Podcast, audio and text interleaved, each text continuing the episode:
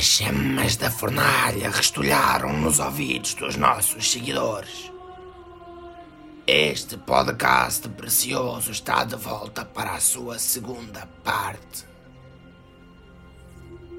Os comentadores António Dias e João Magalhães, cada vez mais consumidos pelas chamas de Mordor, voltam para dar continuidade a este podcast para todos governar. Sejam bem-vindos Garm! Garm!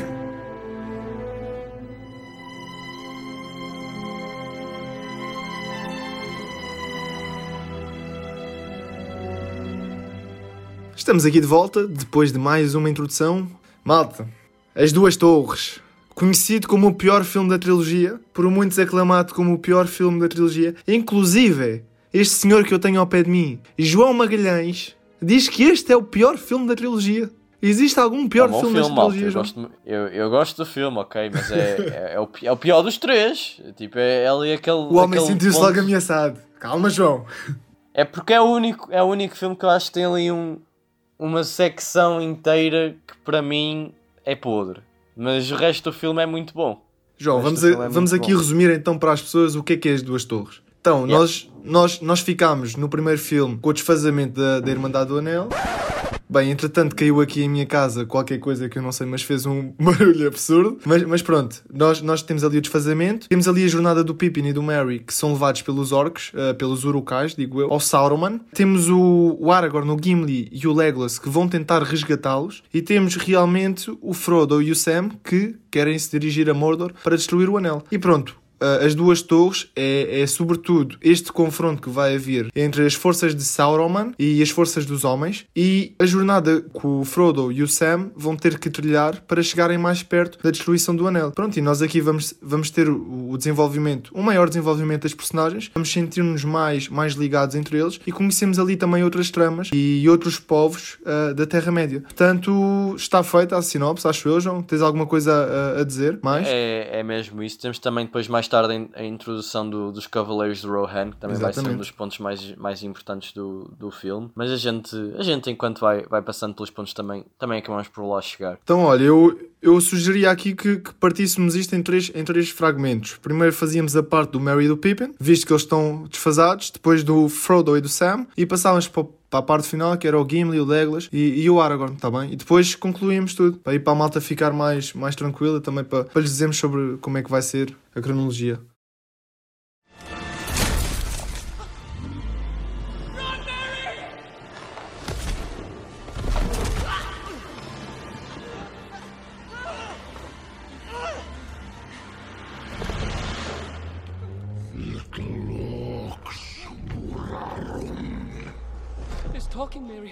Tree is talking.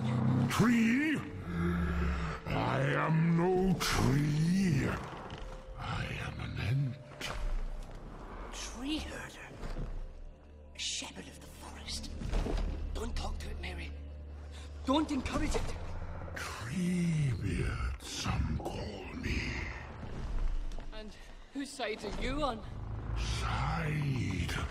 I am on nobody's side. Maltinha, a gente decidiu começar por estes dois óbitos porque, opa, eu, eu queria tirar isto já logo do início porque para mim é. Não é mal, não começa mal. Gosto bem daquela cena do Mary e do Pippin em que eles estão lá feitos de banquete para os orcs e o orc começa a persegui-los e diz que há carne no banquete, não sei o que, querem comer os óbitos. Isso é fixe, mete piada, ok? Mad Flash! Os entes. Os entes não estão cá a fazer nada. Eles que até são uma ideia bastante interessante, na minha opinião, esta cena da desflorestação e como tu falaste há bocado do Tolkien, da revolução industrial Da e do impacto que o ser humano tem com a construção de máquinas e, e de cidades e a destruição das nossas florestas, é um comentário interessante que ele faz, mas que de facto para mim acaba por quebrar o ritmo da história e acho que não, sei lá, não é que não seja necessário, porque realmente transporta as personagens do Merry e do Pippin para algum local, mas acaba por ser extremamente distante daquilo que são as outras personagens, porque se tu fores reparar no, no, nos outros plots, o plot do Aragorn que estava ligado ao do Merry e do Pippin, deixa de estar ligado muito, muito no, no começo da sua história. Logo, quando tu vens aqui para o Merry e para o Pippin, eles acabam por aparecer pontualmente ao longo do filme em cenas muito pequeninas, em especial na. Não me recordo agora se tem mais espaço na versão estendida, mas sei que na versão teatral eles acabam por ser apresentados de forma muito. Uh, aparecem tão pouco, é o que eu quero dizer, com as árvores, que eu acho que esse plot inteiro acaba por ser um bocado sonolento, pelo menos quando eu estou na, a. Na versão estendida há, há realmente muito, muitas, muitas cenas com, com os entes. Inclusive cenas da, da história das, de, pronto, das entes femininas. Uh, eu não, não me recordo como é que. Entes esposas, acho que no livro se chamam entes esposas. Mas, ó oh, João, eu, eu, por acaso não tenho essa reverberação em relação a este aspecto do filme. É pá, eu, eu gosto das entes. Uh, eu gosto deste, deste teor um bocado mais psicadélico da floresta. Que eles encontram-se ali na floresta, não é? Fangorn, segundo os contos, é uma coisa cheia de espíritos e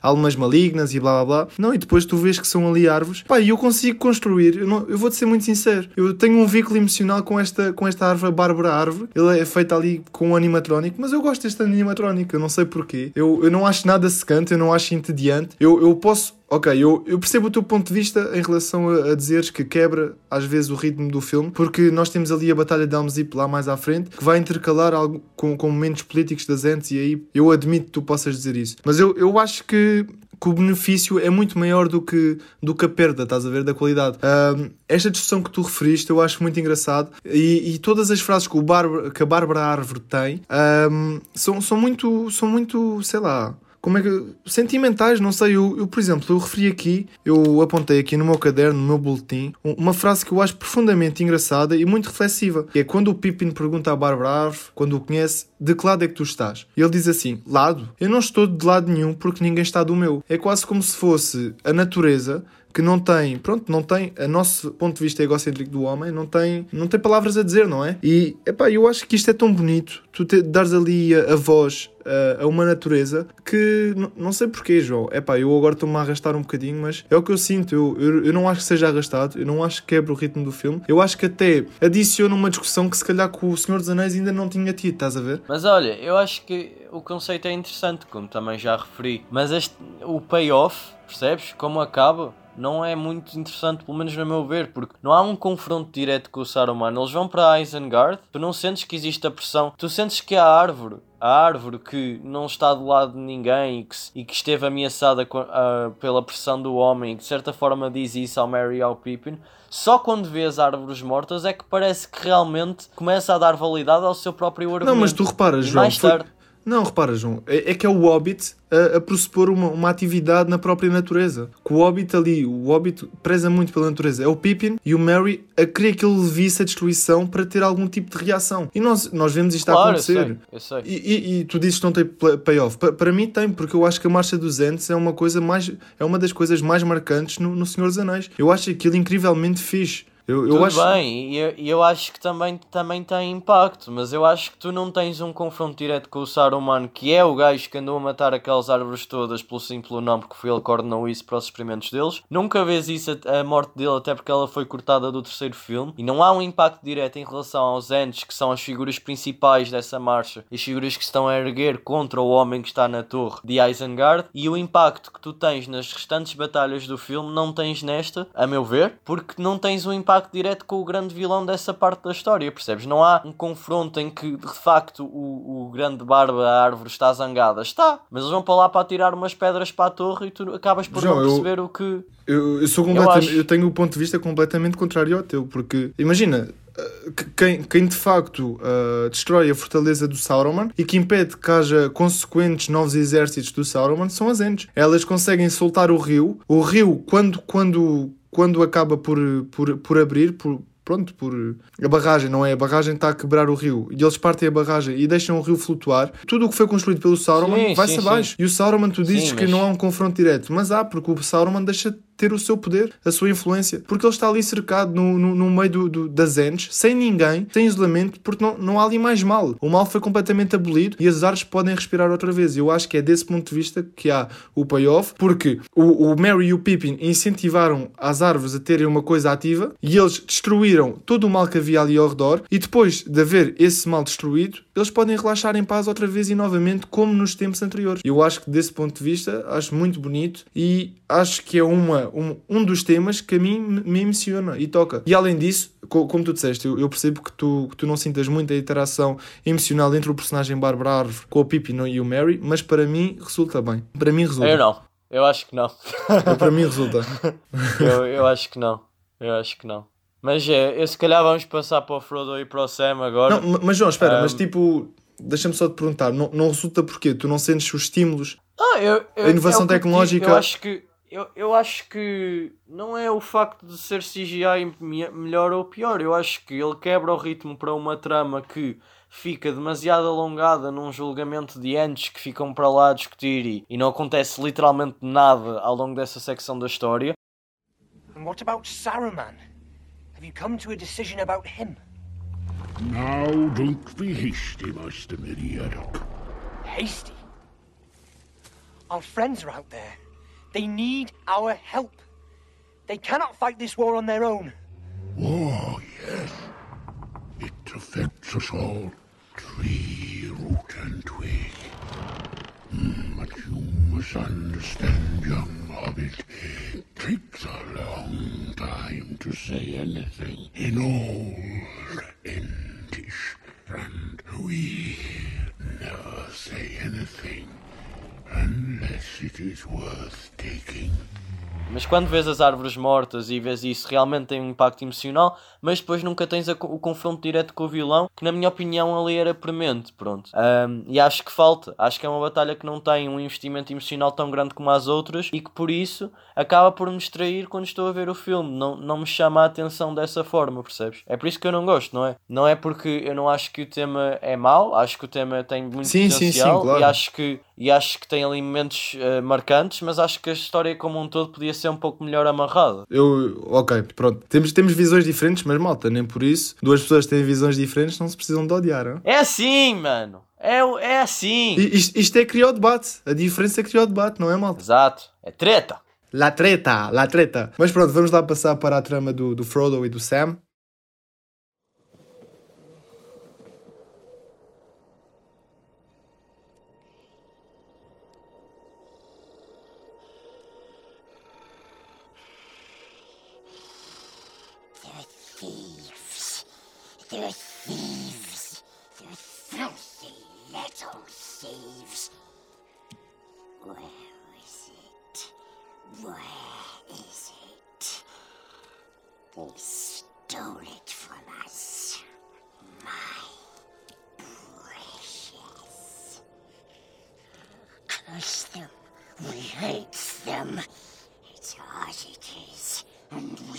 Tu, tu és introduzido a um dos personagens mais icónicos da história do cinema e, epá, eu acho que é a maior proeza deste filme, sinceramente, porque tu crias ali um personagem que, que é feito a CGI, captura de movimentos, e tu sentes toda a emoção, todo o conflito, é o, é o personagem mais conflituoso deste filme, uma pessoa que já aparece ali decrépita, é o alma da corrupção do anel, e tu vês ali também o reflexo do que pode acontecer com o Frodo. E, e o Frodo está cada vez mais embutido naquilo que é o espírito do anel, cada vez mais individualizado, a esquecer do mundo, Epá, e é o Sam que já tu já começas a ver que o Sam tem que puxar os cordeirinhos, tem que levantar, Frodo, anda lá, estás-te a sentir um bocado mal, mas tens de sentir melhor que nós temos uma missão a fazer. Eu acho que a química destes dois começa-se a desenvolver muito, muito bem, para um terceiro filme que ainda faz isso melhor. Sim, eu acho que a introdução do Gollum é um marco no cinema. Pronto, já tinhas ali algumas coisas feitas com motion capture, mas realmente o Andy Serkis e, e, e este filme conseguiram tornar o, o ser digital crível e uma, uma movimentação incrível e um diálogo muito, muito marcante. Acho que a construção da personagem do Gollum em si, a luta interior que ele tem do Smeagol contra o Gollum e esta confiança que ele ganha ao Frodo, uma cena extremamente interessante. Mais uma personagem com uma dualidade também marcante devido ao anel e à obsessão que ele tem pelo anel. E acho que a forma como Peter Jackson realiza estas cenas do Gollum, ele consegue fazer coisas que são assustadoras, creepy, coisas que são cómicas, coisas que são psicologicamente extremamente marcantes, como a cena cena do Gollum versus o Smeagol, que é só um shot, reverse shot, em que tu vês um plano deste lado e um plano Quase do como se outro. fosse um espelho, não é?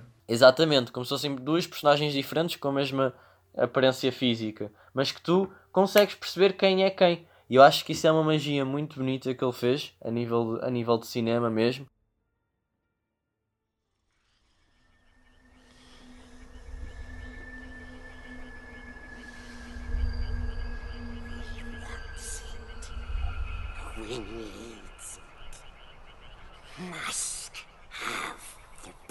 Precious.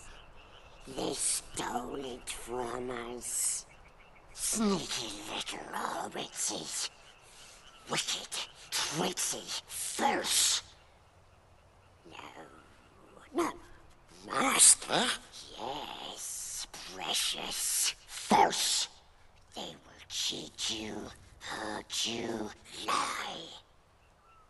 Master's my friend. You don't have any friends. Nobody likes you. Not listening. Not listening. You're a liar. And a thief. No.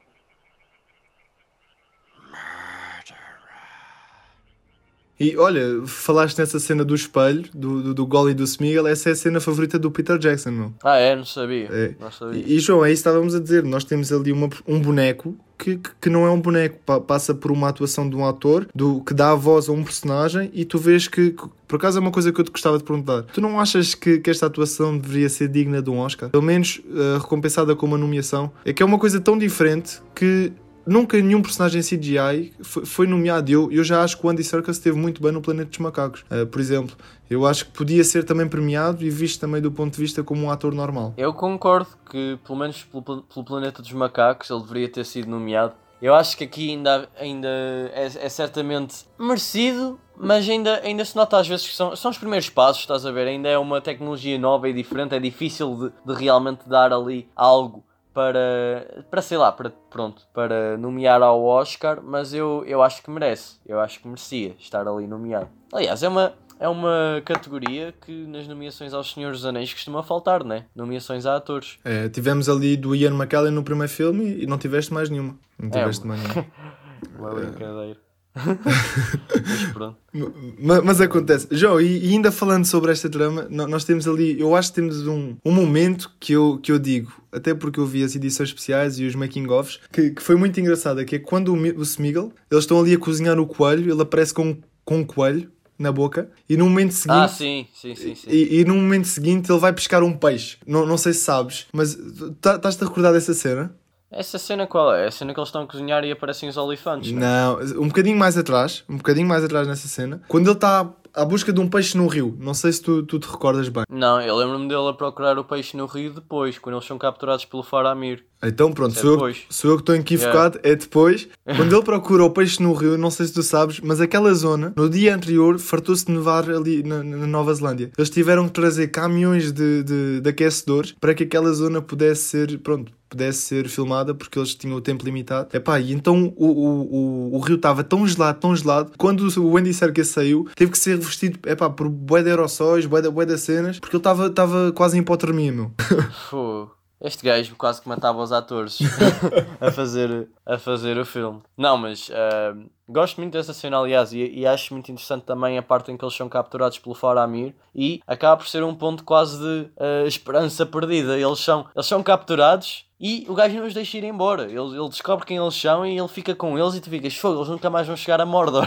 e agora? E agora? O que é que vai acontecer? Ainda mais im- importante que isso é tu começares a ver o Gollum a começar a voltar a apoderar-se do Smeagol e, a- e, a- e esse jogo mental que existe em que o Gollum começa a convencer de que o, o Smeagol foi traído pelo seu mestre, o Frodo, e na verdade o Frodo só, só o queria ajudar. É, João, nós somos ali introduzidos à personagem, ao Faramir, não é? Que é o irmão do Boromir. Nós percebemos que tinham tratamentos diferentes diferentes, o Boromir e o Faramir. O Boromir com um Exatamente. estatuto mais de capitão, um estatuto mais independente, ao qual, segundo o qual o pai dava mais importância, e o Faramir ali é quase mais um filho bastardo, não é? Um filho renegado pelo pai. Ah, mas depois tu, mais à frente no filme, vai- vais, vais-te a perceber o, o porquê do Faramir não ter logo ahm, não ter logo libertado o Frodo, mas depois acaba por cair na, na real, na sua consciência e acaba por fazer um, um bom gesto e um ato de bravura muito, muito, muito bom. Olha, eu gostava só de ressaltar porque nos livros o Faramir ah, não, não tem esta, não tem esta situação de dependência do anel. Ele, ele não, não, não se aflige, ele não, não mostra qualquer tipo de reação perante o anel, por isso foi, foi uma introdução, introdução também do, do, do Peter Jackson, dar este, este tom de personalidade ao Faramir. Não sei se tu sabias, mas, mas pronto, isso de facto, de facto acontece. Foi uma alteração dos livros que eu acho que de certa maneira também se complementa um bocado a história, porque era um bocado estranho tu teres um personagem que não cedia à tentação do, do, do anel, até porque o Sam de vez em quando e de um modo muito pequeno faz isso, porque é que um, um homem não, não o faria, não é? Eu acho que, que não foi mal, não, não foi mal visto pelo Peter Jackson. Pronto, eu acho que acabamos esta parte, João, e agora passamos para a terceira parte e vamos concluir aqui todo o arco das duas torres.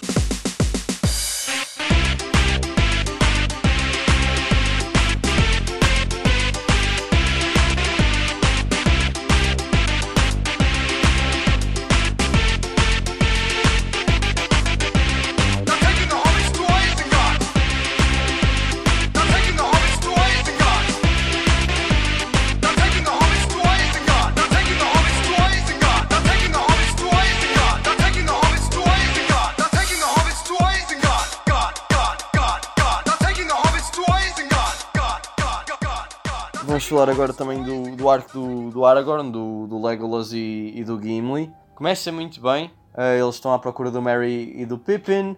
Gosto muito da forma, mais uma vez, do Peter Jackson construir o universo em construção com esta banda sonora do Howard Shore. É a forma como eles estão a começar a entrar depois também no, no reino de Rohan, nos, dos Homens dos Cavaleiros. Eles transitam desta eh, banda sonora da Irmandade que nós já conhecíamos do primeiro filme, quase no mesmo track, para aquela música tão característica também depois do mundo de Rohan e acho que a caracterização é muito bem feita. Lá está, aquilo que eu referi em relação ao Merry e o Pippin, eles acabam por pensar que eles estão mortos, mas inicialmente, né, eles pensam que eles estão mortos e até tem aquele momento em que eles são abordados pelos cavaleiros e, e descobrem que eles mataram os orcs todos e vão à pilha dos corpos para encontrar o cinto ou de um, de um dos hobbits e pensam que eles estão mortos. E lá está, essa desconexão entre as tramas, estás a perceber, e tu não teres essa importância do lado do, do Aragorn e do Legolas, justifica também porque é que eu acho que a outra parte do Merry e do Pippin é tão desconexa do, do resto do filme em si. Mas tens um momento quase angelical quando eles começam a entrar na, na floresta e, e uma atmosfera diferente, pa- parece que o ar é pesado de respirar e depois no meio tem assim um clarão de luz.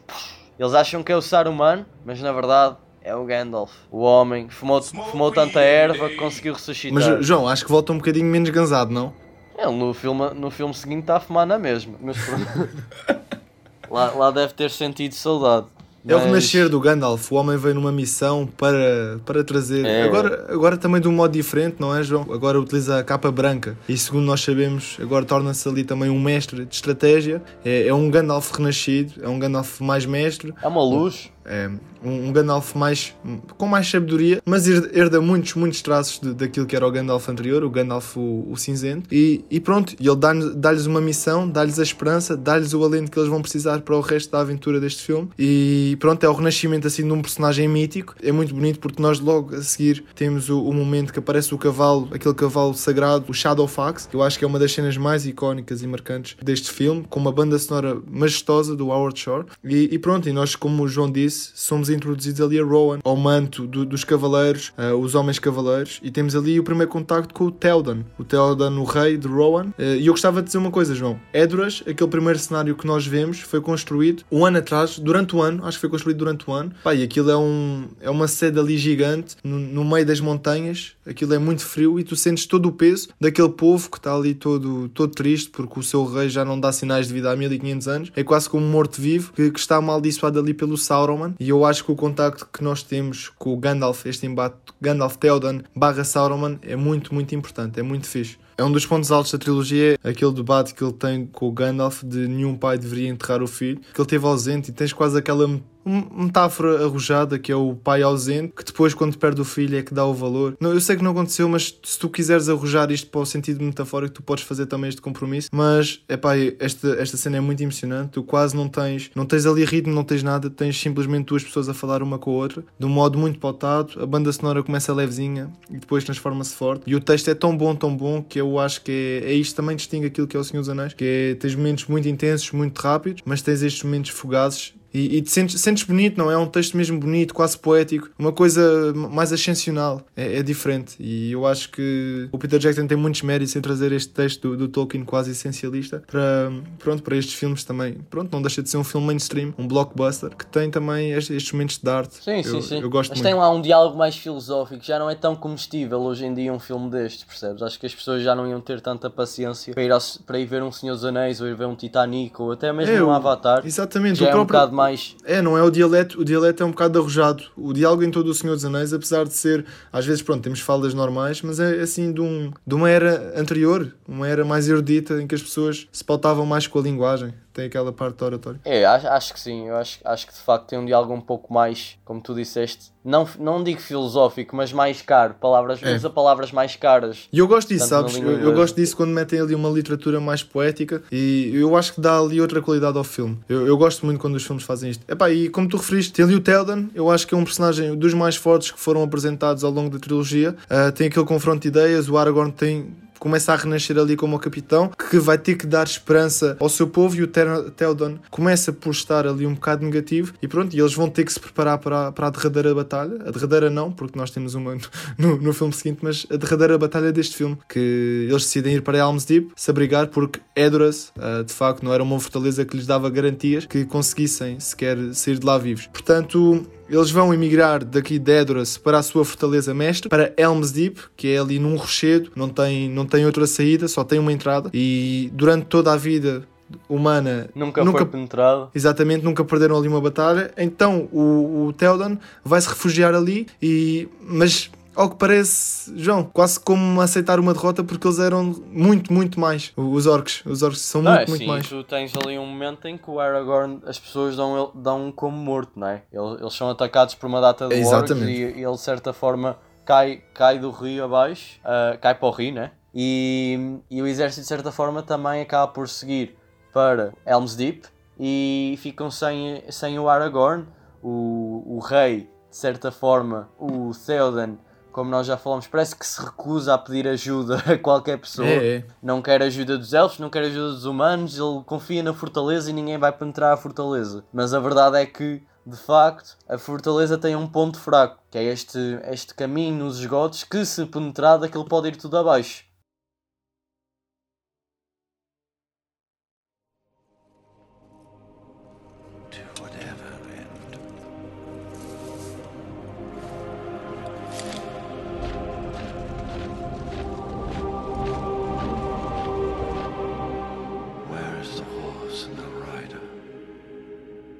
Where is the horn that was blowing?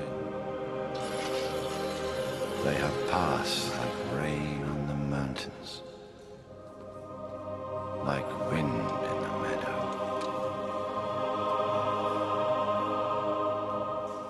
The days have gone down in the west, behind the hills, into shadow.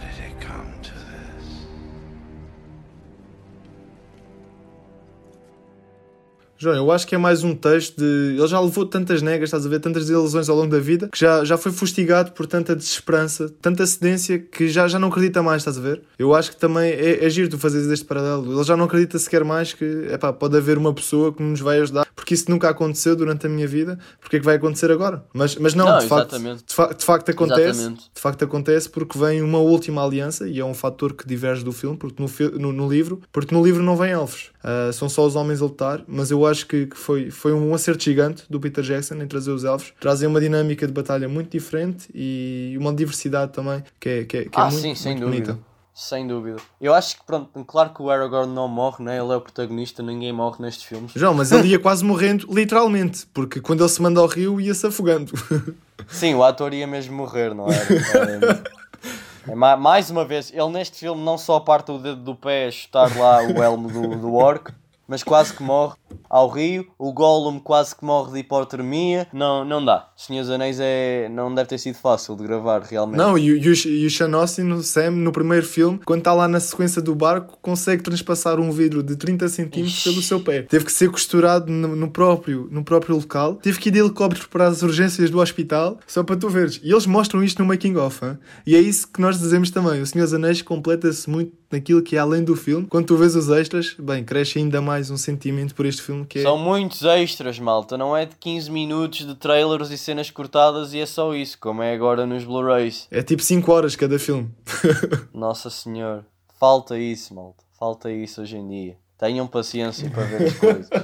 Opa, eu acho que esta sequência final do filme, que se faz muito da Batalha de Helm's Deep, mas também é entrecortada com a história dos Ents e a história do Frodo e do Sam, é uma das sequências que marcou a forma como uma sequência de batalha é mesmo filmada no cinema. Porque eles conseguem fazer uma batalha à noite, na escuridão, mas vê-se tudo, tudo muito bem iluminado. E uma batalha longa, acho que tem cerca de 20 minutos, e que um consegue. adendo. Guerra dos Tronos, aprendam lá a fazer uma sequência de batalha à noite, meus. Ok.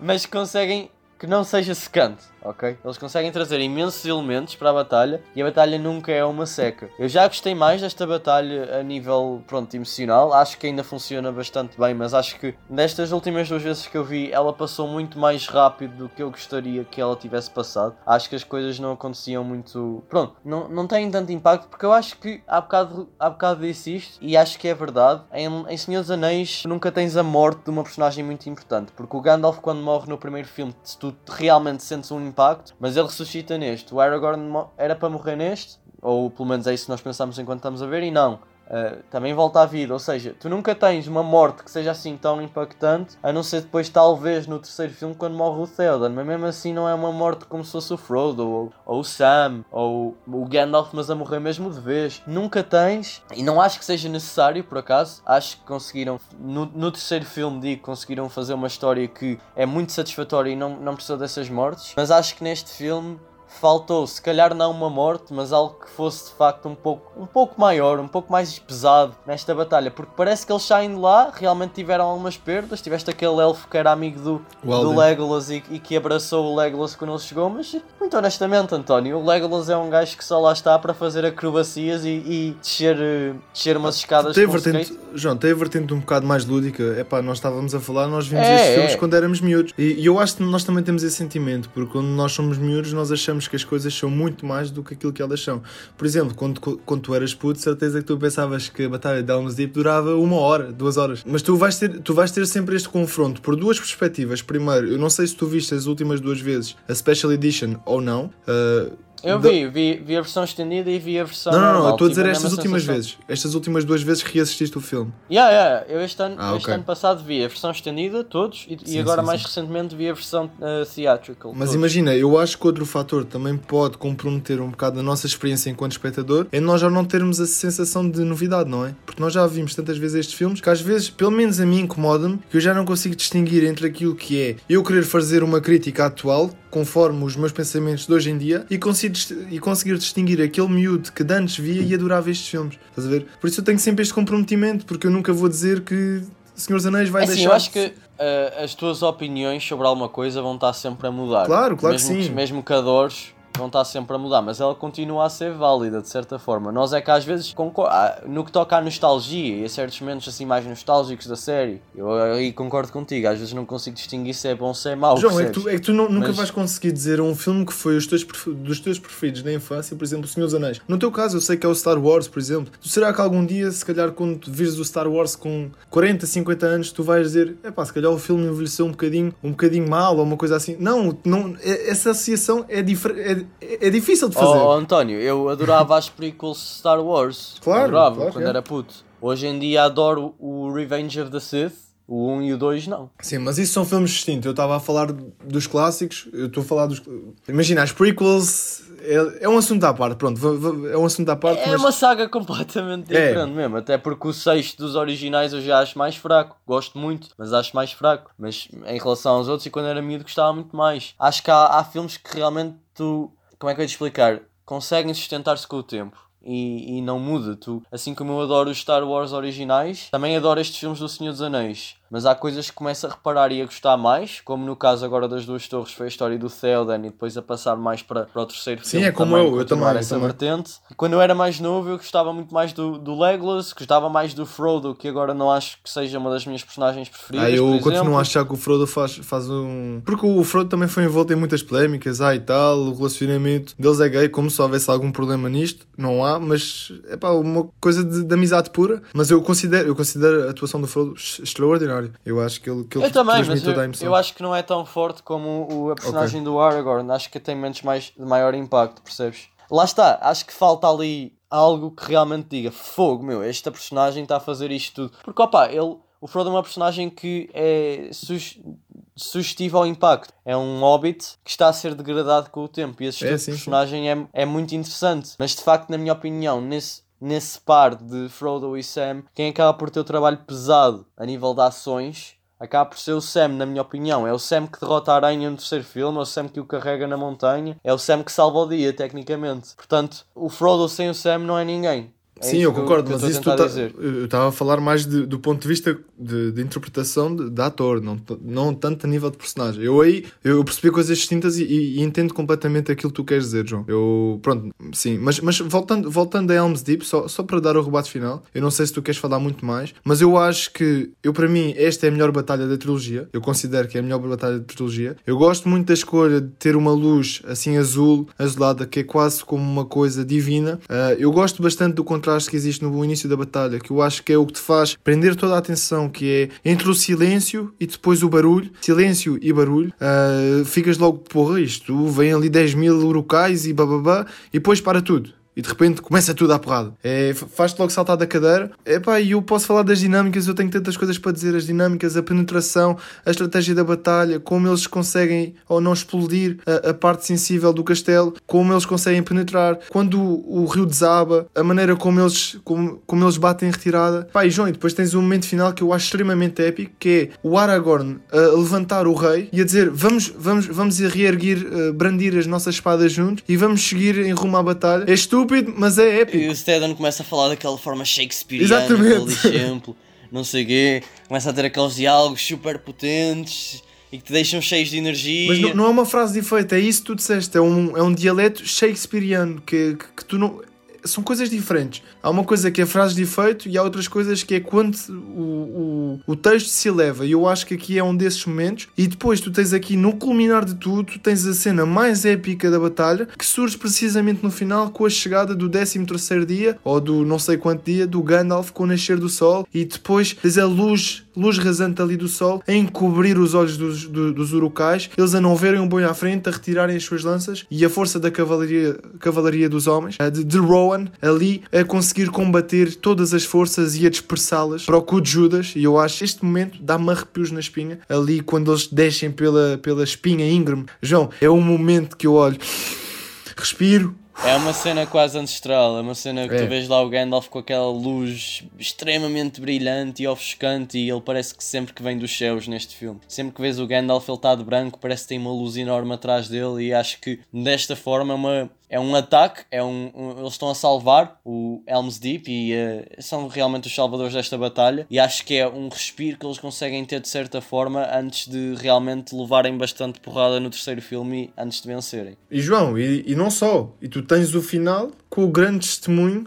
e a grande frase e a grande celebração que aquilo que é o Samwise Gamgee, o Samwise the Brave, o Sam o Bravo. O gajo mais sábio que, que existe na Terra-média. João, O, é... o, o monólogo dele é algo que se. Eu sei lá, eu acho que, mais uma vez, como falei no diálogo do Gandalf no primeiro filme, é uma daquelas coisas que tu podes levar e, e aplicar em várias situações da vida. meu. E falar de um, Principalmente este ano, pá, depois de passarmos por um 2020 em diversas situações, fosse o Covid, fosse eleições, fosse o que fosse, pá, e agora realmente o importante é que a gente continue a ter esperança e a sonhar por algo bom e, e uma fagulha de esperança na humanidade. Estamos sempre à procura da bondade e, e que haja uma luz na escuridão. E esses diálogos, opá, são extremamente comoventes a forma como eles, eles entrecortam isso com a chegada do, do Gandalf, com esse, torna essa sequência final muito, muito linda, é muito impactante. Eu adoro o final do filme e acho que te prepara, deixa-te mesmo assim arrepiado e, e comovido para partires para, para a jornada do terceiro filme. E acho que o filme acaba assim de forma muito, muito boa.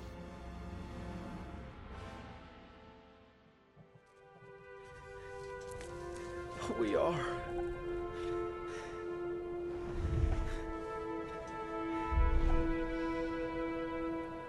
It's like in the great stories, Mr. Frodo. The ones that really mattered. Full of darkness and danger they were. And sometimes you didn't want to know the end. Because how could the end be happy?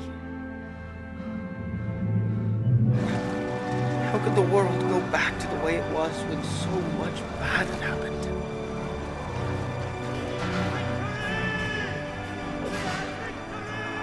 But in the end, it's only a passing thing. This shadow. Even darkness must pass. A new day will come. And when the sun shines, it'll shine out the clearer. Those were the stories that stayed with you. That meant something. Even if you were too small to understand why. But I think, Mr. Frodo, I do understand. I know now. Folk in those stories had lots of chances of turning back, only they didn't. They kept going. Because they were holding on to something. What are we holding on to, Sam?